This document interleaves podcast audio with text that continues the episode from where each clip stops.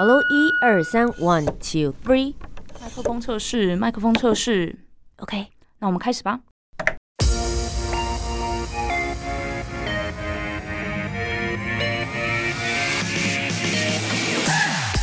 很会说，很会讲，不再是广播主持人的专利。Podcaster 没有限制，没有框架。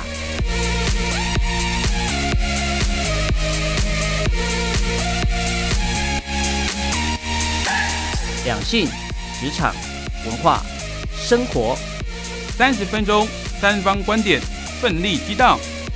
我是涂杰，我是苏珊，和播客一起播客闹闹。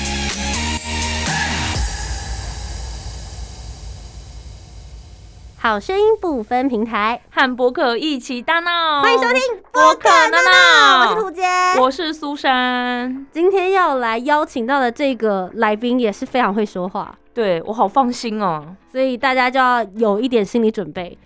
对，可有可能我们的声音会不见的，太会讲了。你是说来宾太强？对 喧宾夺主喽？但今天他来跟大家分享的经验，我觉得也许大家在学生时代或多或少的时候会遇到，对但出社会之后，我觉得就要看你自己本身的生活工作需求对，或是产业别了。嗯嗯嗯，给大家一点小提示，嗯他所要今天分享的这件事情是很容易让大家有 doki doki 的感觉，doki doki 吗？是 doki doki 是谈恋爱的感觉吗？好好兴奋哦！多吧？就是兴奋、紧张、心跳加速。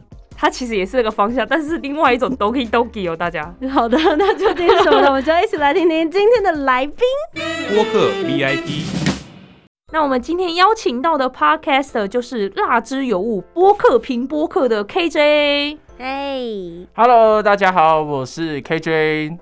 ，KJ 跟我算是老朋友了，虽然他不老。我负责朋友的部分啊。对，大家知道呢，我们在这个节目单元里面会请来的播客只有两种人，一种就是我觉得他的节目真的很精彩，另外一个就是我知道他的主持功力很强，但他的节目也许是新的节目，但我愿意可以跟他一起来讨论。嗯嗯嗯，所以这一次特别。对，怎么样？我们这是一个，我们这是一个客套的节目。毕竟我都找你来，你现在是来宾，我不能 diss 你 diss 的 太惨吧，好不好？KJ 专业的主持人，好不好？跟大家先介绍一下你的节目。Hello，大家好，我现在呢有一个 podcast 节目，算是娱乐评论型的 podcast 节目，就是他在 podcast 里面呢去介绍跟评论其他不同类型主题的 podcast 节目。了解，那你有听过我们的 podcast 节目吗？我们有两个，一个叫做播客闹闹，就是你现在来录的；另外一个叫 Twin Soul 闺蜜谈心事。有，我刚好都有听，那我想知道你会怎么评论？哦直接来，我们直接不在脚本上哎、我我不等你上架节目，那个太久，我现在听。我现在就想知道你想知道对我们的节目有什么想法，好的坏的都要说哦，要中立。好，我先说好的好了，嗯因为好的可以说比较多。好因为好的，第一个是我觉得哦，这个企划能力真的很强，因为架构非常的清楚，嗯，所以如果我是听的时候，我可以很舒服、很流畅的去听主持人讲什么，而且基本上没什么废话，蛮有趣的。然后再加上呢，尤其是涂杰，因为他本身就是主持人嘛，然后我刚好听的那一集，可能涂杰的 part 比较多，所以他的问来宾的切入点，连来宾都会说赞。嗯，对，那他等于就是代替观众，帮观众问一些很想知道的事情，所以含金量蛮高。我觉得他真的很担心，等一下会被我们太为难，对不对？哎、可是说实在的，有些真的有些节目，你要找缺点，反而有点鸡蛋里挑骨头，就是为了呛而呛的那种，对，好好说话，我想听，我想听。我我好奇，你为了呛而呛，会从什么出发点？什么给我们对对对什么角度来呛我们？哇，哦我觉！得很难，可是我我我节目刚开始，就这样，我已经 battle 了。我认真想一下，如果要为了呛而呛哦，就会觉得这个节目哎、我先提醒你一下，啊就是我们门在旁边，如果你等下讲了什么，你可以自己走出，去。哦节目还有二十五分钟，哦 那不行不行，那等领到钱我们再来录这一段，觉得太快录，我会我会拿不到钱。好啦，你认真说，给我们一点建议。对对对，哈，可是我真的觉得这节目没什么好建议，听听我的那个节目能给什么建议？我觉得等一下大家就会留言说，我给的建议是下次可以请别的来宾。直接他评论个节目想这么久，真的，啊，我觉得硬要说的话，就是节目呢有点像线上课程啦。哦你觉得太娱乐性不够高？唯一的我觉得对，只有这样而已。但是、嗯可是很聪明的是，因为有另外一个主题嘛，嗯，另外一个主题就比较像是两个，就不是好像，就真的就是两个女生在聊天，嗯所以它的娱乐干化程度会多一点点。嗯但其他节目就线上，可是它比例这样分配蛮好的。好，所以大家应该听得出来，他真的是兵来将挡。我们不论出什么题目，他都能够好好的回应我们，这就是专业主持人 KJ。那其实今天来到我们节目当中，除了分享他的新的 Podcast 的节目之外，其实我们今天最主要针对他的另外一个人生历程。没错，他很常参加比赛，真的。而且我觉得他最厉害的事情是他一旦要参加比赛，他就没有再保留实力。对他只拿冠军哦，对，不拿冠军他不会参加那个比赛。他不拿冠军不会写在他的那个 履历上，是合理吧？不然他写上去履历会很多东西耶。KJ 告诉大家，你曾经拿过两个比赛最厉害的冠军。第一个是海峡两岸的主持人大赛，嗯，然后第二个是台湾去年有一个莫名其妙的开始无声无息结束的 一个电视选秀节目，演说选秀节目叫做《是。谁与争锋？是，嗯》，算演说型比赛啊。嗯，所以等于是你是海峡两岸最厉害，当年最厉害的主持人，因为冠军嘛。嗯，然后谁与争锋是在找这个所有素人界全台湾吗？全台湾最会讲话、最会辩论、最会演说的人，你是冠军。对，就那个 moment 他是今年有期限了，今年有新的一届吗？还不知道哎。他就是那个 only 对啊 one，还还不他是 only 冠军那。你就是最近的冠军呢、对啊，因为可能也没有下一个。他如果没有下一个，你就是唯一，就是前无古人后无来者，史上唯一冠军哎、对啊，以我的角度来说，蛮该高兴的。以节目组来说，好像不会太高兴还有。这种节目吗？下次可以叫我以，你可以去试试看。你很适合，你很感适合。觉蛮有趣的。对啊，好了，所以今天在节目当中呢，我们就特别要来跟大家聊一聊有关于比赛跟竞赛这方面。没错，因为刚才大家应该都听得出来，KJ 非常会讲话嘛。嗯，那我们等等呢，就进入我们的主题，来聊聊关于比赛这回事。闹闹 topic。我是今天值班的苏珊，今天坐在我前面的两位图杰以及我们的来宾 KJ，都是拥有丰富比赛经验的人。有多丰富呢？就让他们自己来讲。来讲一下我自己，我自己的最后一场比赛，如果不算去年参加但没有入围的金钟奖，还有前几年参加要网友帮忙投票的网络比赛，是本人实际参加且有感受到那种比赛的紧张感的话，可能要追溯到大学二年级的拉拉舞比赛。久了吧？我有参加哎、没错，当时我跟图杰都有一起参加。可是你知道吗？那种努力练习、专注比赛，然后等待名次结果那种紧张感，我每次想起来都觉得压力好大。虽然说成就感也很大，但是你知道吗？就是因为这样子，我从来都没有想要主动去参加比赛。可能是对自己也没什么信心。就其实大学的时候，老师都会丢，哎、又有什么企划奖啊，什么之类。因为我们是念，我们算是念广告企划类型的，所以就会有一些这样的比赛。可是我就觉得没什么自信，然后也也觉得蛮麻烦的。所以呢，我的人生就这样的平淡无奇，都没有什么好拿来说嘴的。所以呢，看到两位都有在大型的类似这种选秀比赛中出演，我真的觉得非常非常佩服。所以今天呢，就要来讨论一下关于在比赛当中如何展现最好的自己。但是我们在讨论实质的技术上，就是我们要如何拿到那个冠军之前呢，现在听听看两位的参赛故事，我们来看看他们的心理素质有多强大。图杰怎么想？Hello，大家好，我是涂杰。今天我们在排到底谁要先讲话这件事情呢？我们是论比赛的这个资历，嗯，就是你可以拿到越前面的名次，你就可以排压轴，这样，所以大家就知道为什么我在 KJ 之前呢？因为其实我在我们家有一个封号，叫做屡战屡败、屡败屡战公主。哦，哎、你还是公主，对，就重点是是公主，两位不愧是常参加比赛，很会画重对对对，重点是公主。对我有公主病，好不好就是呃，大家应该听得出来，就是我会一直很努力的去参加竞赛，然后我每次都会失败。所谓的失败，就是我不一定是拿到有名次，或是我大部分都拿不到冠军，但我还是会愿意继续参加比赛。那我觉得这件事情跟家庭教育有很大的关联性。嗯，我从小就不是那种超级会念书，可能如果班上有三十个，我大概就是可以占十名到二十名之间。可是我觉得我们家家庭教育很棒的是，他们不会告诉我说成绩是你人生唯一可以评断你这一个人好坏或是你的成就的方法。所以我妈妈会很就是鼓励我说，哎、你可以去参加一些不同的学校竞赛。所以我就从国小就开始参加呃书法的比赛，或者是参加合唱团的比赛，参加相声比赛，参加说故事比赛。那我觉得在那个过程里面，我觉得国小去参加比赛有一点很棒，就是你在参加比赛的过程里面，你会学习到一些新的技能。比如说我去参加土风舞比赛，那我去学了土风舞，你才教过土风舞 比赛，莫名其妙，对吧十？八般武艺，真的耶，真的莫名其妙，然后就各种。小时候我还参加过什么扯铃比赛，然后我就去学了扯铃的太技巧 强。了吧？对，都是那种速成班的一种感觉，然后就代表班上去比赛。我就觉得，哎、其实参加比赛考验的过程当中，你会学习到新的东西。我带着这样的能量一直到国中、高中。那我觉得到高中是集大成。我那时候参加了一个呃做网站的比赛，然后我报名的时候，我连一个程序语言都不会写。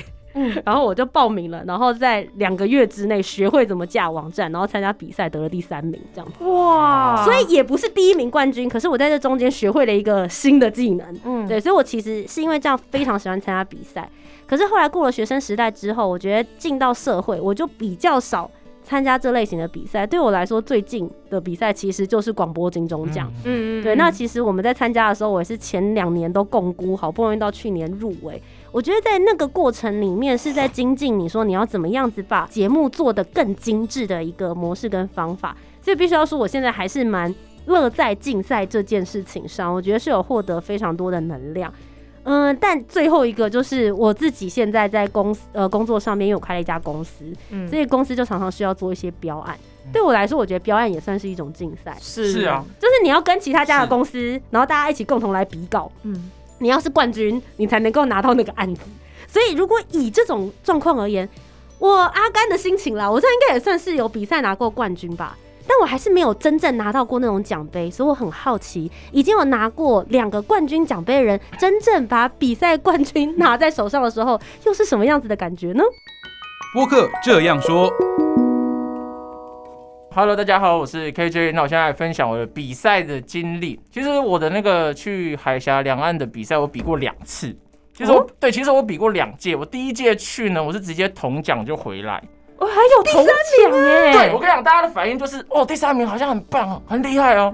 没有，第三名是保底。就是你知道台湾的三的个人哦、不是，就是应该是说也不是那么惨海峡两好不好岸只有三个人参赛的，他刚讲保底不是说的就是 金奖铜奖种子对，就是你台湾选手过去，你一定可以拿铜奖。他们铜奖就是你第一阶段被刷掉的，可能十几二十个人，就大家都是铜奖。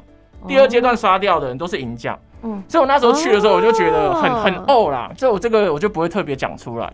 后来呢，我就再去参加第二届，然后在写我第二届的时候，本来没有要参加，嗯，是因为我的朋友是里面工作人员也认识，然后他要 KPI 报名人数，嗯，对，他就一一直怂恿我去，然后我就想说，好，那我就去参加一下。嗯，然后我那时候都是心态就是觉得不可能连续去两次，对，所以我那时候心态就完全抱持着去玩的心态。嗯我甚至连在台湾的海选我都记得很荒谬，我还没想到要表演什么，我就印了一张 A4 纸到现场。然后我的表演就是我上台之后，我就说各位知道，所有的政客、所有的政治人物都是艺术家吗？他们呢都非常的会作画，我就打开我的 A4 纸写一个干字，嗯他们都会画干画。然后呢，嗯这样就突然间过了，然后我就觉得，对我就觉得莫名哇，如果这个是脱口秀的话，我会要求退票哎、真的，对的，反正那时候就就过了，就有些表演的成，但还有其他段落啦，我就这个我印象很深。嗯，所以那时候在唱名的时候，他们其实是会先念十个人上台，然后呢念十个人上台之后呢，再念三个人去大陆的。那我那时候先被念十个人上台，我觉得啊心满意足，有被嗯肯定就好。然后我那时候就在跟台上的人聊天，嗯。然后念到我有三个人可以上台的时候，是隔壁的说，哎、好像在叫你，我就嗯。我就很惊讶，我又可以再出去。嗯，所以我第二次的心态跟第一次的心态就是完全不一样，第二次就完全放松，就是去大闹天宫的感觉。OK，嗯对，所以我甚至连在比辩论的前一个晚上，哎、不是前一个晚上，前一刻，我们早上起来要先梳化化妆。嗯，我的另外两个队友都很认真准备辩论，然后那时候七八点就起来，哦，我化完妆我直接回去睡觉，哇塞，这么放松，因为我对我因为那时候这个跟后面就会有关系，所以我那时候就觉得那时候的状态感觉这样比较舒服，嗯因为我觉得应用的话会很累。后来呢，就就很顺利，就有拿金奖。然后后来就是隔一年之后，台湾又有那个两哎、那个什么谁与争锋》的演说比赛。这个比赛其实跟主持人大赛有点渊源，嗯。他是我其中一个队友，就是一个台大的，就是一个台大，嗯。他就是贴那个比赛链接在我们主持人的群组，因为我们三个人有一个群组，，OK，然后我们三个人就会报名，然后就跟好莱坞一样，就嗯。贴贴资讯的人都不会上，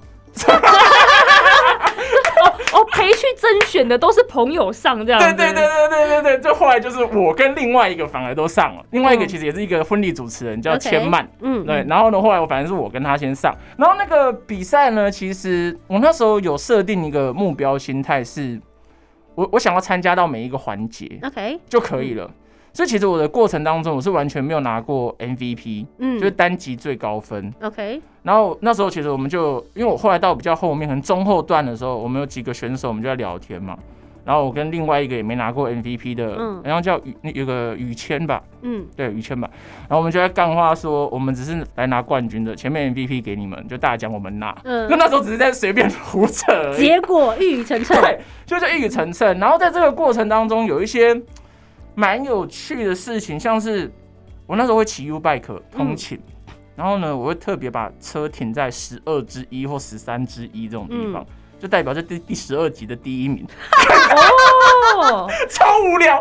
而且我有时候这是一个信念，很很仪式感呢。对，然后有时候我看到十二之一的车，譬如停满或者被骑停被骑走的时候，我就用走路，我就觉得。这么坚持对，对对对对，有时候偶尔，所以我后来就发现这就是一种，信念，算是一种信念或是吸引力法则吧。然后后来在就是比赛的过程当中，还有一个小趣闻，就是像通常那个节目组就会问，像好像是冠军赛要上去，哎、有一场叫做企业联赛，嗯就是我们只剩下三个选手，然后要去帮一个企业说他们的故事就对了，分三段。哦嗯然后在那个那一集会淘汰一个人，所以就是组内厮杀。嗯然后节目组就问我说：“你觉我问我会不会过？问我觉得我会不会过？”嗯我就跟他说：“哎，没办法，我觉得嗯差不多就走到这了，可以休息了。嗯因为我另外两个队友是很强的，他们都有去上一些反正那种三四万块很贵的课，然后我自己也觉得他们真的实力很稳，有内容的，嗯我就觉得应该差不多了。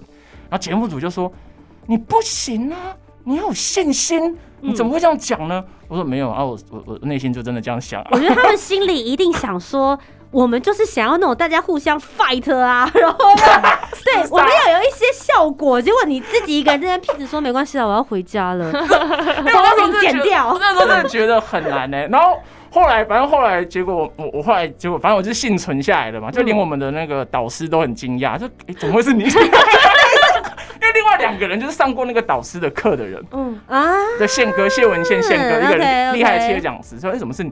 然后后来到冠军赛的时候也一样，他们都节目组总爱问这种问题，就那时候我冠军赛准备要上场之前，嗯他们就有说，哎、那你对这一场有没有把握？准备的怎么样？嗯嗯，我就大概简述了一下我的准备过程，然后我最后就说，那有没有把握就比完赛才知道了，因为这也也不是说我有把握就有结果的东西，嗯嗯对。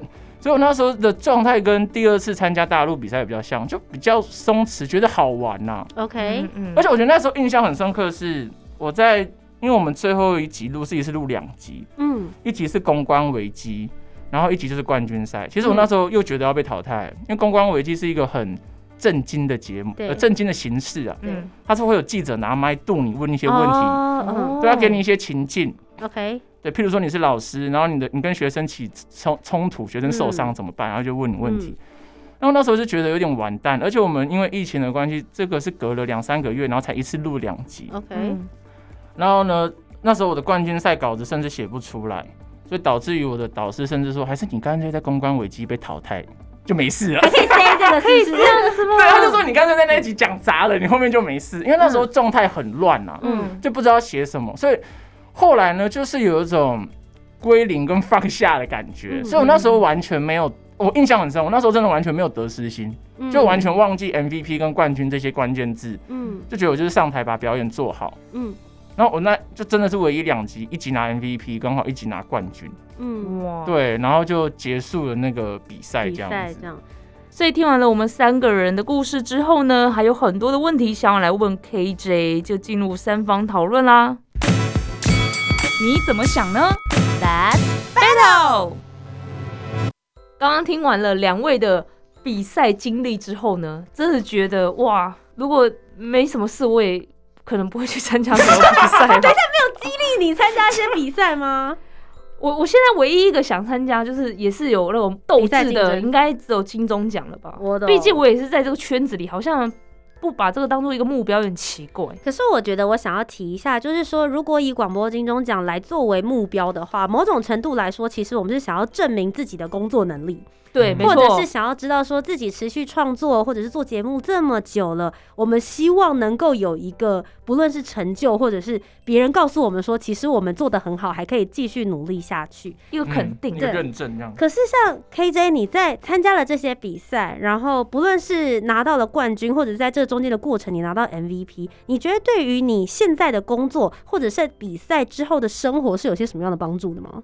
我觉得帮助的话会有，我觉得有嗯两点呢、一个是对于自己心态的转化，然后第二个就是比较现实面的，可能对于工作，就是心灵跟物质方面。嗯哼就，心态来说，可能一开始拿到你会觉得哦很厉害很不错，然后那时候就有一个前辈，就有一个演艺圈前辈有提醒我，他就说你不要把冠军太当一回事，你就好好继续做你的表演就好。这是在我拿到那个海峡两岸的结束的时候，跟参加谁与争锋之前他讲，然后我就有去消化他这句话。所以那时候参加谁与争锋的时候。就这个经历，虽然说我会提到，我不会是大肆强调这件事情，对，就有人发现了，那可以聊一下，但我不会主动去讲。然后再第二个就是比赛结束之后会有因为这个光环，我觉得对我来说，我觉得最大的是因为这样子我可以认识很多人，嗯哼，哦，对，嗯，嗯。而且我觉得认识的人对我而言，我觉得都是很厉害的高手，嗯哼，因为像里面有很多人其实都是跟演说相关的，或者是是讲师相关的。嗯，然后因为这样就认识很多人，甚至诶、有些人甚至只要跟他有加脸书，你光是看他的一些文章，你就会觉得哎蛮值回票价。嗯，不然在那之前我不会认识这些人。嗯，对那在工作上面是有什么样？比如说会开始有人找你主持啊，或是找你上节目啊之类的。像工作上来说，我现在坐在这边跟大家讲话，就是 很现实。对啦，如果你没有这个冠军 title，我也不会邀请你来对啊。大家我们邀请到了一位路人 KJ，啊，分享一下怎么当路人，好意思来上节目的。你这样说也没错，因为有的时候在这个过程，你总要知让别人知道你能够分享些什么，这其实会是一个嗯还蛮好帮大家分类的地方。对啊，嗯所以我觉得在比赛的过程当中，我觉得调整自己心性是最大的帮助啊。嗯然后第二个就是可以认识到很多各行各业的高手。那运气好的话，就可以搭上他们，可能有一些合作的机会，嗯嗯，这样是最最好，就可以交换一些想法。哎、可是我觉得这心态上真的很难调整。我就想象，如果我拿到冠军，然后旁边的老师就会跟你讲“胜不骄，败不馁”，可是你的嘴角就是会不小心上扬，我嗯冠军呢、所以现在都要戴口罩啊。讲归讲，我说好的时候，我的嘴角是上扬的。好哎、我们刚刚在称赞你的时候，你的眼睛有出卖了你好吗？跟什么一样？我觉得很好笑啊。哎、可是其实啊，因为你参加的都是这种主持或演说的比赛，我觉得特别一定会有人想要问你说，里面会有很多临场反应，尤其像比如说《谁与争锋》好了，它是一个。比较偏向一个实境类，他想要知道说你在这个过程里面，你们是怎么样解决这些危机困难，然后怎么样去撰写稿子的。你在这个危机处理上面，或者是临场反应上面，你自己有获得一些什么样的心得吗？我觉得获得心得是我可以更精准的去讲一些有效果的话。嗯哦，就因为像我原本是做主持嘛，所以我可能就有一些临场反应。那在这个节目里面呢，你的临场反应，譬如说我之前临场反应是你问一句，我可能要打二十句才有效果。是那我现在想办法让它浓缩，可能三五句，效果可能就要出来。了解。好，我们等下回去听一下回放。啊，帮我剪一下，好帮我后置一下，后置一下，好，后置一下啊对，。就可以知道他有没有来认真上我们的节目，还是说就是你知道，他今天一下我问他一句，要回我二十句，没有效果。就有时候太放松的时候，主持人太厉害的时候，效果就不会那么出来啦，就太像闲聊哇。还知道要客套一下，哦，原如此。但就会比较去抓那个精准的节奏。对，就是如果以临场反应来来说的话，嗯哦，那还有一个我觉得是比较不会这么紧张，嗯，也我觉得也会有差，大舞台。而且我那时候其实那时候因为比赛的时候多多少少还是有压力跟紧张。那时候我有看一个韩国的选秀节目，嗯国高中生的那种 rap 的选秀节目。哦，哦，那时候评审有句话我印象很深刻，他就说大舞台就是用来失败的。嗯他就说，因为你在这一次失败之后，你基本上你其他地方相较来说，你失败你不会这么简单说，你得失心会消失，你不会这么害怕失败。反正上一场这么大的场合你都可以搞砸了，其他场合也没关系。无所谓了吧对对对对，我也没怎样，我还不是就是好好的活得好好的下台了，对，对，就是这样。什么阿甘可是可是这个这个心态不是叫大家说，哎、那我来我要来开始搞砸所有事情，他是叫你不要害怕，不是叫你勇敢去搞砸。哦，原来如此，对我搞错了。OK OK，好，就是大舞台上面勇勇敢的失败，对，勇敢的失败。但你还是要有充分的准备啦。对，那后来还想分享一个，就是有时候你要找到自己舒服的状态啊，不要被外面的眼光影响啊。像有一段，其实有一段那时候结束，好像是比赛结束之后，评审就跑来跟我说，哎，不是导师啊，嗯嗯，他说，哎，你知道我们其实有开赌局在压谁会是冠军吗？嗯，怎么样？你大爆冷门？对，他说没有人压你耶。但是我就说，哎呦不错，我帮大家都省钱哦，钱都可以退回去这样。对，但我听到有时候，然后我我跟一些朋友讲过这些事情，然后他们就说，哈，你这样会不会很难过、很对沮丧，没人看好你？我说不会啊，我觉得这样很爽啊。对啊，就没人看好，但我做到了。对啊，就把你们眼镜嗯全部摔破，我觉得这样反而蛮好，所以我觉得 O OK，嗯就是笑看这些事情啊。我觉得这样听下来，KJ 的心理素质真的是非常的强大。就算大家都不看好你，还是可以调整自己的心态，然后夺得冠军。那之后，如果还是有很多的听众朋友们想要来参加比赛，你有没有什么样的小 paper，不管是技巧啊，或是让自己内心更强大的小 paper 来提供给大家？有，我觉得第一个是选比赛。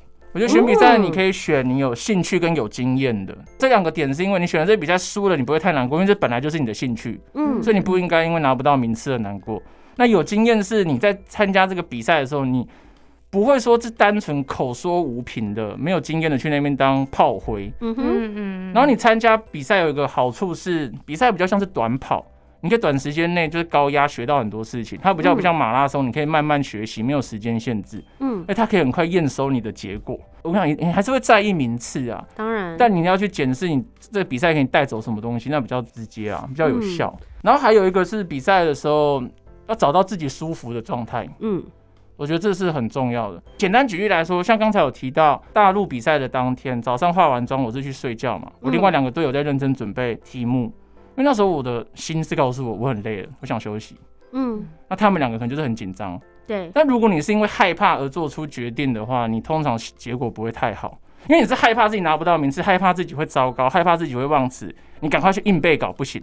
嗯，嗯。我觉得准备的刚刚好这个艺术，可能真的是你要经过很多的经验积累。其实你要在那个比赛的当下，勇敢的说出我现在要去休息，在那个压力环伺之下，有的时候不是这么容易的事、哎，嗯，对，嗯我们有时候会看一些什么选秀节目，什么男团、女团，嗯。不是有人也是熬夜还要继续练舞，然后有人就觉得我现在要回去睡觉了这样，嗯。然后去回去睡觉的人就反而会被拍，就是跟拍嗯说，你看他都不努力，不知道下一次会不会晋级还是什么之类的。那 KJ 在接下来你的职业发展，除了在经营 Podcast 的节目上面之外，你有继续延伸什么你在比赛里面有学到的东西，作为你接下来要继续规划的职业吗？有，我最近有去接触喜剧类的东西，哦，嗯哦，像是脱口秀或是即兴剧。嗯对，我最近就有在碰触这些东西，然后主要是靠自己产出一些作品啊，嗯哼哼要不然等人家发案子我会饿死。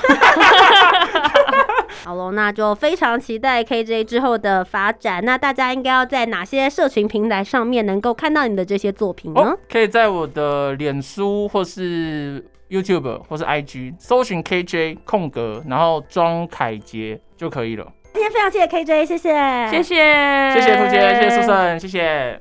那以上呢就是今天的节目啦。如果你们想要听到我们访问哪一位播客，欢迎来留言告诉我们哦。那如果想要知道更多的节目内容的话，也可以 follow 我们的 Facebook、Instagram。那么就谢谢大家的收听，我是图杰，我是苏珊，我们下次节目再见喽，拜拜拜拜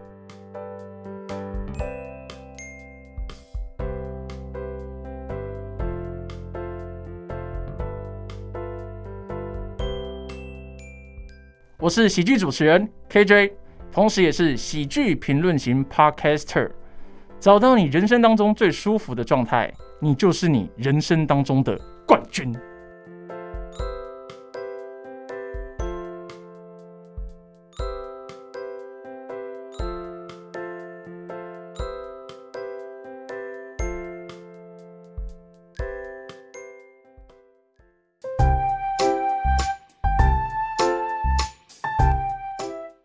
的讨论，如果你有更多不同面向的想法，也欢迎可以来留言告诉我们哦。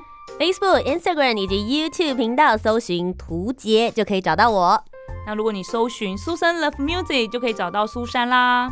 记得帮我们留下五星的好评，订阅节目。在 Apple Podcast、Spotify、Sound 都可以听得到哦。我们下周见，拜拜